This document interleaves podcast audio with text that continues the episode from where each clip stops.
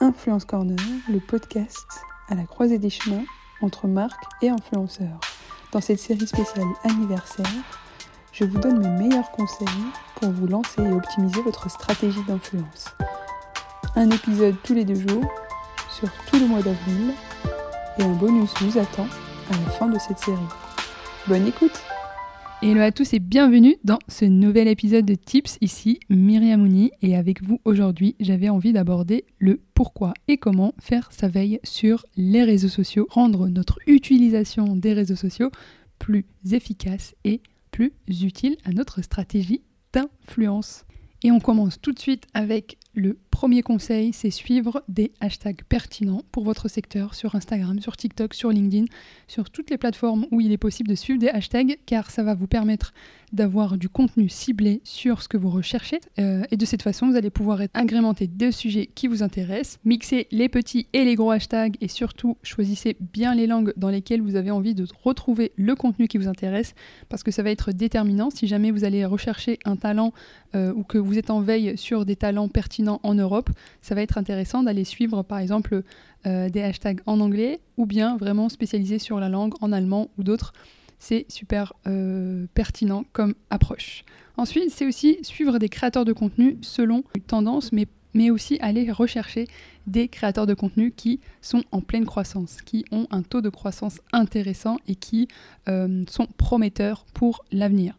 Et plus vous allez connaître le talent et le créateur de contenu en question, plus euh, vous allez comprendre comment vous, vous allez pouvoir intégrer votre collaboration et surtout apporter une approche intéressante et personnalisée à chaque créateur de contenu. Vous allez pouvoir faire tout simplement de la veille sur, euh, les dispositifs du moment qui sont tendances, notamment sur TikTok avec des trends qui sont intéressantes si vous avez besoin de créer du contenu, mais aussi euh, par rapport aux créateurs de contenu, leur manière de créer du contenu, leur manière de mettre en avant les partenariats, mais aussi la manière dont ils ont l'habitude de parler à leurs abonnés, à leur audience. Et, dernier point hyper important, c'est aussi vous allez pouvoir laisser la liberté aux créateurs de contenu de s'exprimer dans le cadre de votre collaboration. Je vous invite aussi à aller suivre tous les médias en ligne, les podcasts qui sont en relation avec votre métier, tous les podcasts marketing, tous les podcasts communication, mais aussi les podcasts de créateurs de contenu pour à la fois apprendre et vous informer. Et il est aussi super important de faire une veille sur LinkedIn. Euh, LinkedIn, étant donné que c'est un réseau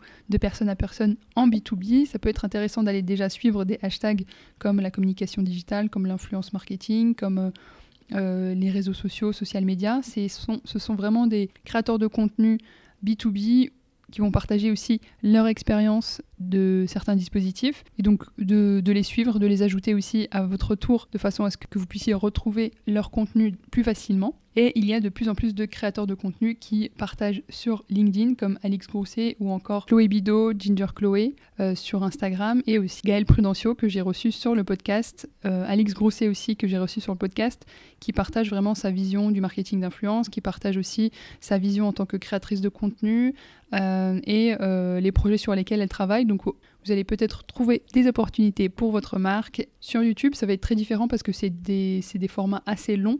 Donc ce que je vous conseille pour euh, vraiment optimiser votre temps, c'est d'abord d'identifier des créateurs de contenu qui, qui seraient potentiellement intéressants pour euh, votre campagne, euh, de bien vous imprégner de leur format, quels sont les formats qu'ils ont créés, est-ce qu'il y a des récurrences, est-ce que leur audience témoigne d'un intérêt particulier pour, pour, un, pour un sujet en particulier, et est-ce que vous pouvez vous y intégrer. Ça, ça va être très intéressant. Plus vous allez personnaliser les approches, plus vous allez embarquer les créateurs de contenu dans votre campagne. Voilà, c'est tout pour moi. J'espère que ces conseils vous seront très utiles. N'hésitez pas à partager ces conseils avec d'autres membres de votre réseau pour que ce leur soit bénéfique.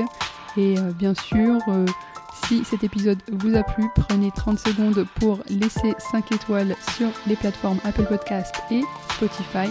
Ça m'aide énormément et ça me fait toujours plaisir de lire vos petits commentaires. A très vite sur les réseaux